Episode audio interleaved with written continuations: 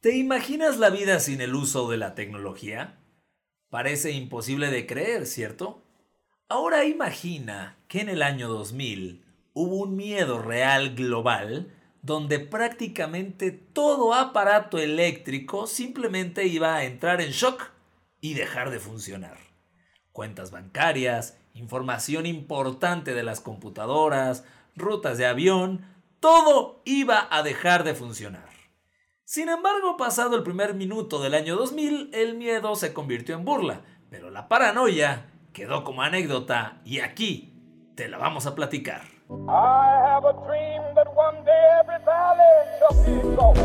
Bienvenido, ya estás escuchando Histeriadores, un espacio donde platicaremos de historia, pero te contaremos las cosas como realmente pasaron y no como aparecen en tu libro de texto gratuito, conducido por Daro Carrillo y Feror Casitas. ¿Qué pasa? ¿Cómo están todos? Bienvenidos a un episodio más de Histeriadores, así pasaron las cosas. Mi nombre es Daro Carrillo. Es un gusto tremendo tenerlos presentes en este 2022, sobrios casi y listos para llevarles un episodio más de Histeriadores, el mejor podcast, carajo. Estoy muy contento de ver a mi querido Fer Orcraxitas en una pieza entero.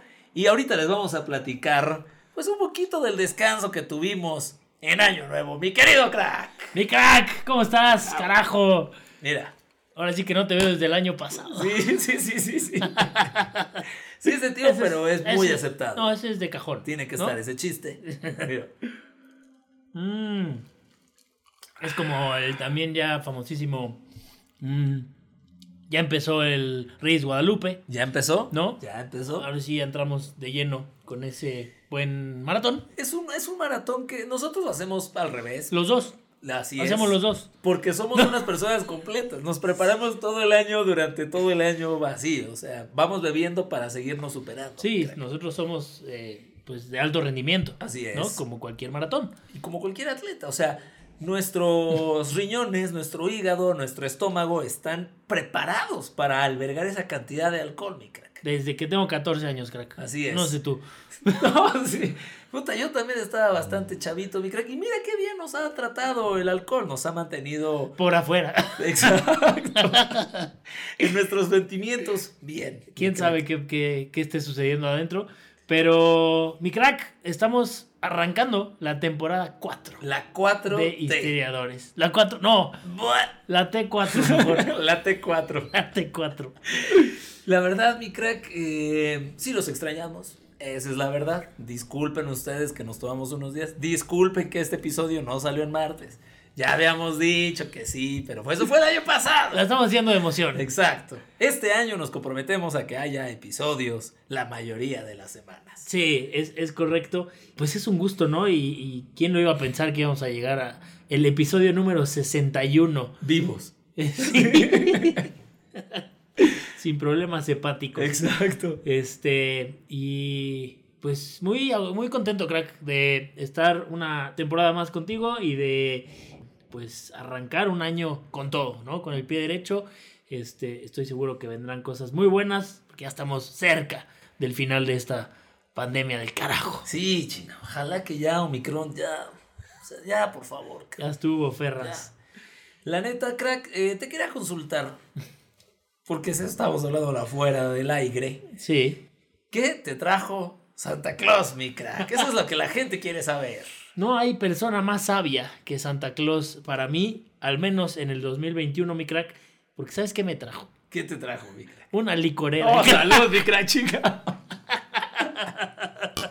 Te lo juro, te lo juro, neta. Es que mi crack, a mí también. ¿Cómo? No. Con sus vasitos. Te digo, Santa Claus está en todas, la trae, pero No, la sabe. sí, sí, Se sí. la sabe. Se la sabe de todas, todas. Y pues qué mejor regalo, crack. No, qué, qué agradable sorpresa. Porque ya habíamos dicho que teníamos este sueño, que es como parte del, de, la- de las metas de un borracho. Que no necesariamente tengas todo el tiempo las caguamas guardadas en el refri, sino que algún día llegues, abras tu licorera, te sirvas un whisky en las rocas y contemples lo que sea. Sí, sea, lo que sea. el, el- el horizonte, si quieres. Crack, no sé si tú a ti te ha pasado, pero de pronto hay series, películas, que ves esa escena donde el cuate va entrando a su oficina, a su casa, va regresando del trabajo, ¿no? Eso que se hasta se de, aflojan un poco la corbata y es como, ay, vengo muy estresado. Sí, ¿no? sí, sí, sí, sí. Destapan el- la licorera y se sirven ahí en un... O sea, no me digas que no se te antoja. No, sí, por supuesto, crack. Digo, aunque no veas la escena, se te antoja. ¿no? Pero lo hace como muy real. Yo siempre tenía el sueño de, ah, algún día quiero tener algo así en mi casa y Puta, crack. pues Santa Claus se rifó. No, no, no. Gracias, Santa Claus. Sí. Sé que tuviste un año. Además, imagina a Santa Claus, o sea, diciendo, estos dos que son mis borrachos favoritos, aquí está cada uno su licorera porque se portaron muy bien. Y pues ahora sí que yo creo que fue el regalo más fácil para él, ¿no? Sí. O sea, porque a lo mejor para otras personas se quiebra la cabeza y qué les doy, ¿no? Este está así de- Cajón. de pechito. sí, sí, sí. O sea, no hay duda. No, la verdad, muchas gracias, Santa Claus. Por favor, díganos, no importa que ya sea febrero, díganos qué les trajo Santa Claus ahí en redes sociales y si pusieron algo chido, lo vamos a publicar. Si les trajo algo aburrido, no los vamos a publicar, pero igual les vamos a agradecer que lo hagan. Su like se lo llevan. Exacto, un like. sí, ese sí. de cajón. Y bueno, mi crack, el tema muy ad hoc con el inicio de año, ¿no? Sí, efectivamente, ¿no? Quisimos buscar un, un tema que pues tuviera que ver, ¿no? Con el inicio de año, con este cambio de, eh, de año, ¿no? Y con el nuevo año, y con el año nuevo, y con el... Inimaginablemente enigmante. Pero sí, crack, pues nos vamos a trasladar a hace exactamente 22 años, ¿no? Con el cambio de milenio, eh, pues con esta situación, ¿no? Que alertó a mucha gente, a muchos sistemas, a mucho, eh, muchas corporaciones, ¿no? De qué iba a suceder con este cambio de, de año en temas informáticos, porque había ahí un detallito que podía hacer que pues muchas cuestiones colapsaran, ¿no? Y no se sabía qué iba a pasar a ciencia cierta. Entonces, eh, pues es lo que les traemos el día de hoy, mi crack. La verdad es que estaba haciendo memoria, mi crack. Y sí recuerdo, pues nosotros ahí estábamos. Y ahora sí, sí estábamos. No, también. Y este, y. Sí había un, un cierto miedo. O sea, una parte, por lo menos yo sí recuerdo decir, no creo que pase, pero escuchabas las noticias, sí, escuchabas ¿No? a la gente como especialista en el tema y era como, no más, todo va, todo va a su madre. Sí, sí, sí, aquí se va a acabar el mundo, ¿no? Incluso había teorías de conspiración que decían, se acaba, ¿no? Sí, se o sea, acaba. de- 1999 es el último año de la historia y digo, sabemos que no es cierto, obviamente, pero sí existía también ese miedo. Claro. Pues una Entonces, vez. Pues vámonos, ¿no? Esto eh, llamado el efecto 2000 o Y2K, ¿no? Y2K por sus siglas en inglés. eh, fue algo que hace 20 años, pues el mundo entero se estaba preparando para enfrentar una especie de caos tecnológico, mi crack. Los expertos esperaban que el primero de enero del año 2000 eh, cajeros automáticos iban a dejar de dar dinero, aviones iban a dejar de volar, los semáforos iban a apagar de la nada y los elevadores se iban a detener por completo. El llamado efecto 2000 iba a bloquear millones de máquinas en todo el mundo por un error informático e incluso la CIA advirtió del peligro que esto iba a poder traer. Pues el día llegó. Y pues la, la gente se despertó, se, se quitó sus lagañitas y no se produjo ningún percance importante. Pero entonces, ¿en qué consistió exactamente este efecto? ¿Valió la pena la inversión millonaria de gobiernos y empresas para actualizar los equipos y que trataran de evitar las fallas? ¿Se trataba de un minuto? ¿De un mito o la amenaza sí fue real? Para entender mejor todo lo que pasó con el efecto 2000 eh, o el error del milenio, hay que remontarse a los años 60.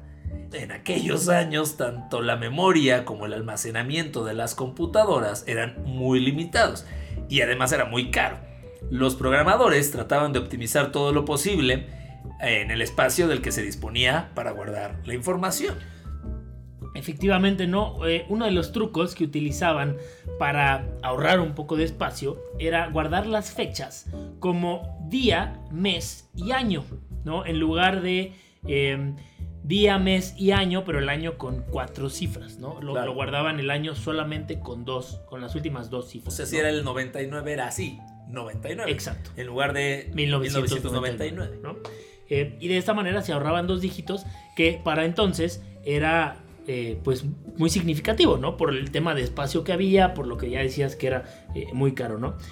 Eh, se temía que esta pauta de programación pudiera provocar un caos mundial cuando se hiciera el cambio del 31 de diciembre de 1999 al 1 de enero del 2000, porque para el software eh, lo que iba a suceder es que iba a ser el 01 del 01 del 00. Así ¿no? es. Eh, eh, iba a ser el año 2000, pero el sistema lo iba a poder detectar como si también fuera el 1900. Claro. ¿no? Entonces de esa manera íbamos a, a regresar y ahí es donde eh, pues estaba la cuestión, ¿no? De esta forma tanto las computadoras como otros dispositivos pues no iban a saber en qué año estaban realmente y es aquí cuando se creía que todo iba a empezar a fallar. Que, que sí, sea- seamos justos. La neta es que si escuchas esto dices, pues sí, cabrón. Sí, La neta es suena que lógico. sí suena lógico. Las computadoras no van a saber qué pedo, se van a descomponer, van a dejar de funcionar, se van a trabar. O sea, ahorita que lo estoy diciendo de nuevo es como, sí suena bastante justificable. No, y vas a ver qué tan justificable fue porque más adelante vamos a hablar de la cantidad de dinero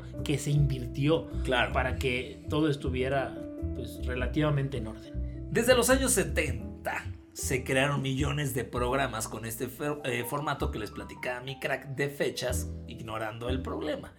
Las alertas no saltaron sino hasta principios de los años 90. Imagínate, ¿no? Tú lo programaste en los 70 y en el 90 así de, no mames. No, no te acuerdas. No mames. Un día despiertas en el 98 y, no mames. No, No fui mames. yo. Los informáticos comenzaron entonces a advertir de los fallos que aparecerían con la llegada del nuevo siglo en casi todos los sectores. Los expertos temían que se verían afectados los sistemas de instalaciones críticas como centrales nucleares, no, aviones, equipos de hospitales, sistemas de defensa y de comunicaciones, barcos, proveedores de energía, cantinas y ahí sí, no, mi No, crack, no, ahí el sí. fin del mundo, crack. No, no, no. Imagínate que se apaga el karaoke del Peter. No, No. Llegas y está cerrado el Peter porque se foqueó. No, o, o estás tú cantando ahí a media canción. O sea, estás cantando ya para Claro. cambiar de milenio porque estamos celebrando ahí el, Claro. el cambio de siglo. Y pum, se apaga el karaoke. No, se cae el país. Yo, me, yo sigo cantando, Claro. sin música. Exacto. Se pensaba que el alcance iba a llegar a todos los sistemas de gestión esenciales en las empresas como los sistemas de cobros y pagos, los de nómina o los de venta de billetes. Pues esa era otra, ¿no? Es, ¿me va a caer la quincena o no, cabrón? La neta. Sí, y eso es lo que le afectaba directamente a la gente. Pero eh, imagínate, si fallaban las centrales de electricidad, ¿de qué serviría que la computadora en tu casa o el teléfono móvil funcionara perfectamente, ¿no? Si no iba a haber luz. Si los sistemas de bolsa operan correct- operaban correctamente, pero la red telefónica colapsaba, pues ¿cómo se iba a poder transmitir la información, ¿no? Eh, si había problemas, si se veían afectados los servicios de emergencia, y si no llegaba la gasolina a las gasolineras, y si los hospitales no podían funcionar, no, sé, eran cuestiones ya más Sí, sí, allá de, Claro. Del día a día de una persona, ¿no? Sino ya eran cuestiones mucho más, que iban más allá, ¿no? Las compañías bancarias podrían perder los datos de todos los clientes y también sus saldos bancarios. Entonces todo el mundo iba a ver su saldo reducido a cero. ¿no? Los transportes controlados mediante equipos de informática no iban a responder, los teléfonos dejarían de responder y los servicios de emergencia eh, en teoría iban a colapsar. O sea, Crack. un caos que se venía. Imagina tú que tienes tu cuenta en Suiza, crack. O sea, sí es como para saco mi lana. No, O y sea- aparte, bueno, o sea, es- esa no iba a ser tan rápido, porque que mi cuenta vaya de lo que tengo a ceros, pues sí le iba a tomar varias horas al sistema, ¿no? Entonces, sí me iba a dar a mi chance ahí de, Claro, claro, de maniobra. de maniobra. Sí, la neta, los, los miedos eran cada vez más grandes, menos los de mi crack, ya lo hizo muy claro. Solo había una forma de evitar las consecuencias catastróficas. Las instituciones y empresas debían revisar los programas, bases de datos, procedimientos y archivos que incluyeran este formato de fechas que cuidas. Órale, ya te ibas de año nuevo a revisar bases de datos. chéquele. Bancos, compañías de seguros, administraciones, constructoras, fabricantes, operadoras de comunicaciones, productoras y distribuidoras de energía pusieron manos a la obra. No. El lado positivo del efecto 2000 fue que las alertas sobre las posibles consecuencias llegaron con tiempo suficiente para poder aplicar las medidas oportunas. Además, en muchas organizaciones se aprovechó la situación y que había que revisar muchos sistemas para incluir modificaciones en el software con tendencias a soportar la moneda euro que entraría en vigor un par de años después. Eh, así es, ¿no? La inversión para prevenir el efecto 2000 fue millonaria, ¿no? A lo que ya platicábamos. Por ejemplo, en España se gastaron aproximadamente 420 millones de euros en actualizar software y equipos. A nivel mundial se invirtieron cerca de 214 mil millones de euros. ¿no? Se calcula que tanto el gasto que se hizo a nivel mundial como en Estados Unidos fue superior a los daños que hubiesen supuesto las consecuencias del cambio de milenio. O sea, un lanón que se invirtió aquí, eh, todo para que no pasara nada. Sí, es verdad. Se diseñaron herramientas para inventariar todos los programas, bases de datos y archivos de la institución, eh, localizar los programas que trataban fechas y modificarlos, ¿no? Después se diseñaron también procedimientos de pruebas para comprobar que las aplicaciones funcionaban de manera correcta. El 31 de diciembre de 1999, mi crack y yo estábamos en Vermont Minutos antes de entrar en el año nuevo, el mundo entero estaba así a la expectativa. ¿Qué tal que se apague el 5, 4, 3, 1? Se chinga todo. Este, los informáticos de entonces tenían claro cómo solucionar el problema de sus instalaciones, pero tenían cierto temor a fallos procedentes de otras empresas que repercutieran en su propia institución. Por ejemplo, cortes de energía eléctrica o redes de comunicaciones. Nueva Zelanda, que fue el primer país industrializado en alcanzar el nuevo milenio, reportó que ahí, ahí reinaba la absoluta paz, mi crack. Es que además estos güeyes siempre lo hacen bien. Siempre están un paso adelante, ¿no? Claro, literal. Literal. El apocalipsis informático tampoco se produjo en el resto de países que fueron entrando en el año 2000. A medida que fue pasando el tiempo, se comprobó que todo iba avanzando de manera normal. Excepto la borrachera que mi crack y yo traíamos, que no iba de manera Sí, la perdimos totalmente. Bueno, entonces se celebraba la entrada en el año 2000 sin incidentes en diferentes partes del mundo. Eh, decían, como pueden ver, las luces están encendidas en Moscú.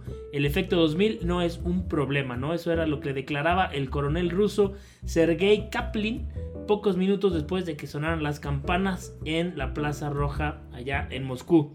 Denis Chingón, digo, Denis Chagnon, portavoz de la Organización Internacional de Aviación Civil, lo celebraba también en Montreal. Decía, estoy mirando la pantalla y todos los indicadores están en verde, es decir, hay normalidad en las operaciones. Al final, el temido efecto 2000 pues no fue para tanto, solo se produjeron incidentes menores que en ningún caso alteraron pues, los servicios públicos. ¿no? En algunos países se detectaron problemas leves en eh, algunas centrales nucleares, en algunas gasolineras eh, y en el sistema de recogida de datos de tráfico. También se reportaron pues, incidentes sin mucha repercusión en algunos cajeros, máquinas expendedoras o parquímetros que quedaron fuera de servicio. Y algunas empresas vieron cómo sus facturas se emitían con fechas erróneas. Pero hasta ahí, crack. Imagínate si tú eres el dueño de los de los parquímetros, crack. A ti sí te chingó el 2000, pero duro. Tienes toda la calle llena de parquímetros y se chingaron todos. Pues a ti sí te pegó. Y que seguramente esos parquímetros no estaban con, con un buen saldo. O sea, se iban a meter ahí unas multas también. Exacto, exacto. Pese a las consecuencias que fueron menores, el efecto de 2000 no fue un mito fue una amenaza muy seria, pero se tomaron las medidas pertinentes con antelación y también influyó que se magnificó el problema. Si no se hubiesen tomado las medidas correctivas, la situación hubiera sido de paro o mal funcionamiento normal de empresas e instituciones y como consecuencia de riesgo en la, seguridad ciudadana. El 19 de enero del 2038, ojalá estemos ahí, me O sea, estamos a 16 años. A 16 años, vamos a tener veintitantos, vamos a estar. Un error informático hará que algunas computadoras, programas o servidores que no hayan sido actualizados fallen al entender que vuelve a ser el año 1901. Al igual que en el efecto 2000, esta situación está relacionada con cómo se almacena la información de la fecha en los ordenadores y demás dispositivos electrónicos con software instalado. Pero pues para ese tiempo ya vamos a estar chidos. Sí, esperemos que sí, ¿no? Lo que pasa con estos sistemas es que el reloj que tienen eh, muchos de estos aparatos no es más que un contador de segundos que toma una fecha como referencia, ¿no? Los dispositivos que podrán presentar errores en 2038 si no se toman las medidas eh, pertinentes serán aquellos que utilicen un sistema de 32 bits debido a que su capacidad de almacenamiento pues solo les permite acumular segundos hasta el año 2038, ¿no? Pero bueno, los expertos no creen que el efecto 2038 vaya a tener pues grandes consecuencias, ya que aún queda mucho tiempo para actualizar los sistemas. Eh, en una sociedad pues tan globalizada y por lo tanto tan informada, pues es muy difícil que casi imposible que situaciones como la del efecto 2000 vuelvan a repetirse eh, ni el tiempo de que se dispone ni las condiciones son ni de lejos parecidas a la situación que se presentó a finales de los 90 y como aquí nos escuchan en todo el mundo, pues ya le estamos advirtiendo que se pongan trucha con Claro. lo del 2038 para que Vayan cambiando su iPhone 2. Vayan cambiando, pues, seguramente en 2038 no va a ser. Es más, en próximo año probablemente tampoco funcione. o váyanse a comprar un buen arsenal de alcohol por, Por si, si, por, por si, si. por si. no no vaya a ser Nosotros ya lo compramos, mi crack. Sí. Visionarios como somos, ya Desde lo el tenemos aquí. 93, Desde el- ahí lo nosotros, nosotros listos para el del 2000. Y aquí está. y ya no sobra mucho La segunda tanda. Sí, sí va a haber que reabastecer ahí un poco esa Pues, esa dosis creo pues mira, lo que, con lo que yo me quedo de esta historia es que la verdad sí recuerdo este miedo. Tengo miedo, tengo miedo, tengo miedo, tengo miedo, tengo miedo. O sea, sí había mucho miedo de que se perdiera información. Este, quizás nosotros no, no estábamos preocupados por cuentas bancarias porque si fuera de broma sí estábamos morros, pero em, la verdad es que sí había mucha expectativa de si todo se iba a joder o no y finalmente, pues no. Sí, afortunadamente no, todos estamos bien, con vida y solo fueron ahí algunas eh, cuestiones mínimas, ¿no? Pero fue muy interesante como sí pasar, ¿no? Por todo el proceso porque eh, me acuerdo, empezando el 99, es- o sea, este era el tema Sí. y se habló de esto todo el año. sí. ¿no? Y no sabíamos qué iba a pasar. Ya conforme iba avanzando el año, como que todo parecía que iba a estar pues con cierta normalidad, pero pues nunca sabíamos, ¿no? Y, y sí, sí, y qué tal que sí, Y y, sí, qué tal que falla. y- Pero bueno, Lo único que es real y certero es que acaban de llegar las efemérides a cargo de Fer Orcraxitas, la primera del año. vámonos con una efeméride del 11 de enero, pero del año de 1935, porque Amelia Earhart consigue realizar un vuelo que conecta Hawái con California, mi crack. Am- Amelia la Tejana, ¿no, mi crack? La que salió de San Isidro. Y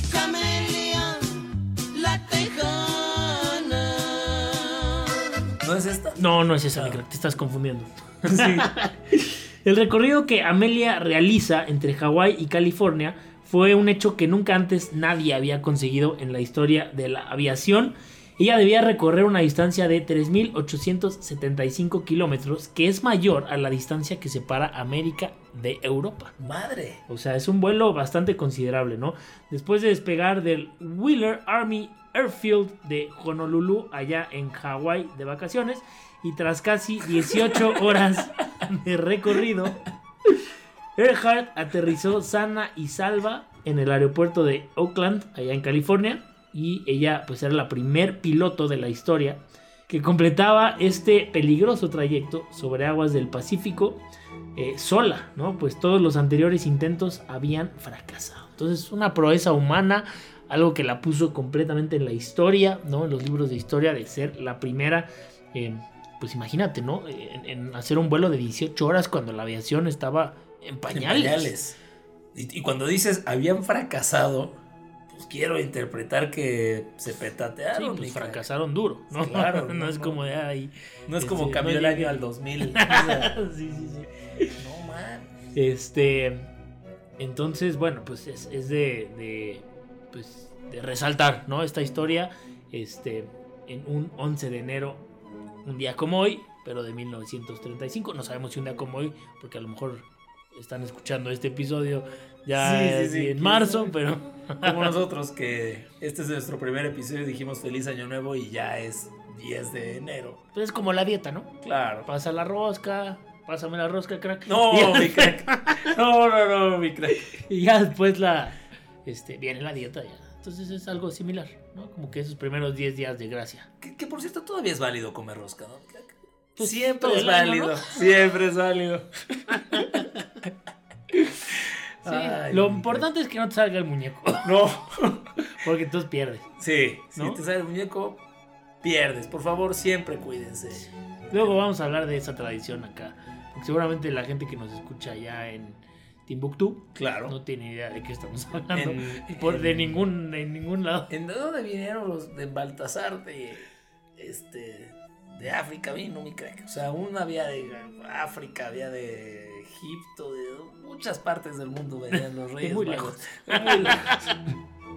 y me encanta porque dices, después les platicamos cuando ya pasó, entonces tendrán que esperarse al 2023 para escuchar la historia de la rosca de reyes, lo cual está bien. Eso si no hay ningún tema entre el 22 y el 23 de Claro. que se vayan a...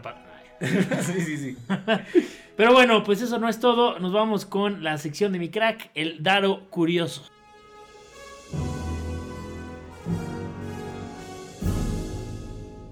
Así es, mi crack, porque hicimos una pausa en el último episodio de la temporada 3 con... Yo les dije que iba a haber un set de muertes estúpidas. Y aunque esta no es estúpida como tal, sí es un gran dato, mi crack. A ver. Porque tú sabes que Walt Disney está congelado. Sí. Pues no, mi crack. No, sí sabía. Ah, sí sabías que Ah. no estaba o sí sabías que estaba. Según yo estaba. No, se derritió. ¿Cómo No, no es cierto.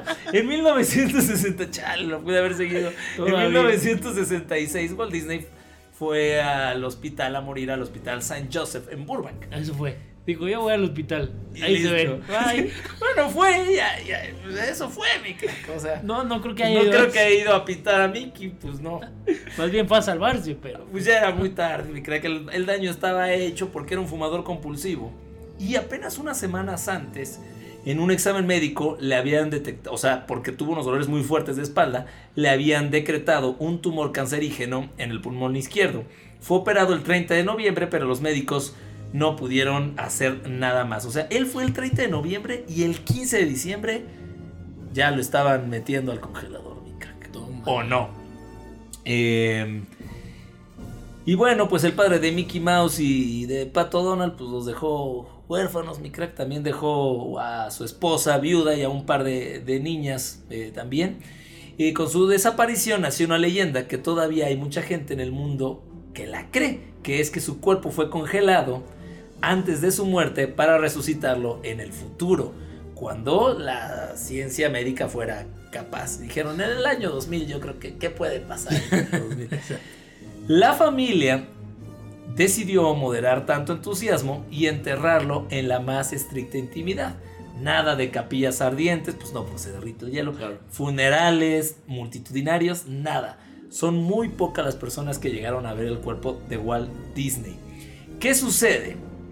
La idea de todos los conspiranoicos terraplanistas fue que los herederos pidieron que no se enviaran flores ni coronas al cementerio. En su lugar dijeron, ¿sabes qué? Manden ese dinero al Instituto de las Artes de California, fundado por el propio Disney. ¿Para qué?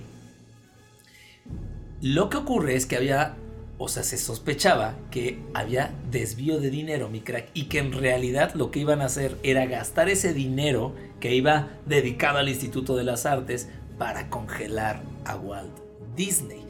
Se estaba poniendo de moda, esta, esta práctica se llama criogenización.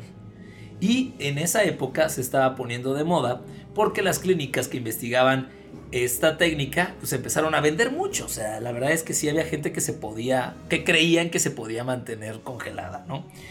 A la muerte de Disney existían más de cinco centros en Estados Unidos que ya experimentaban esto de la animación suspendida a muy baja temperatura, o sea, con nitrógeno líquido. Dos días después del fallecimiento, mi crack.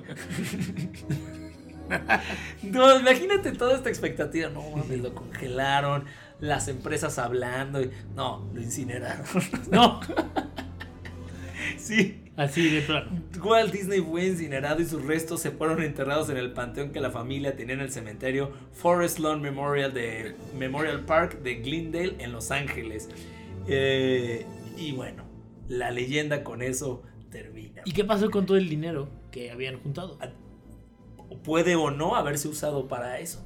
Pudo O sea, no haber existido. pudo no haber. O sea, lo que pasa, hubo una campaña de fans de Walt Disney para mandar dinero para que sí lo congelen, como si además a la familia Disney no o sea, Sí, le les, le faltara dinero. dinero, claro.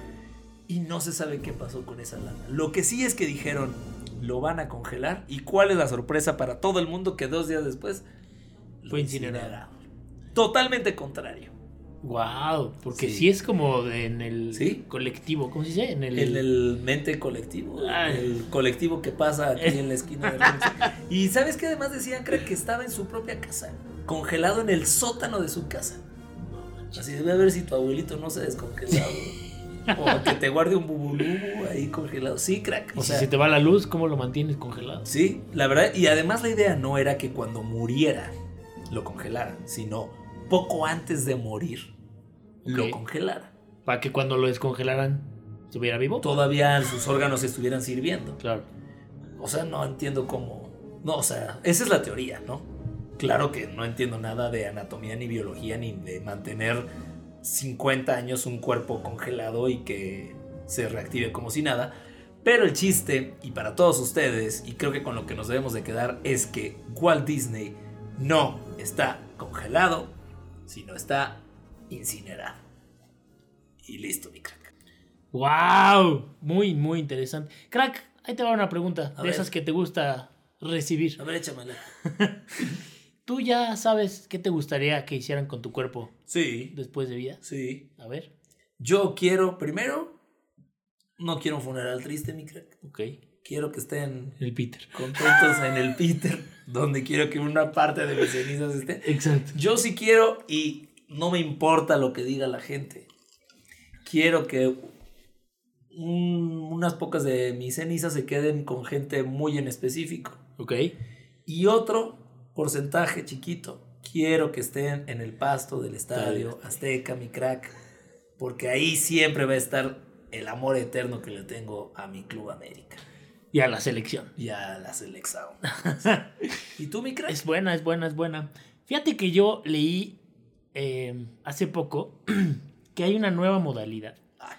Me parece algo sensacional, ¿no? Seguramente has escuchado de estas eh, como urnas eh, biodegradables, ¿no? Donde ponen tus cenizas, las echan al mar y eh, se va deshaciendo esa urna y ya quedan tus cenizas así regadas en el mar, ¿no? Claro. Pero hace poco escuché que hay una nueva modalidad en donde tus cenizas las convierten en semillas.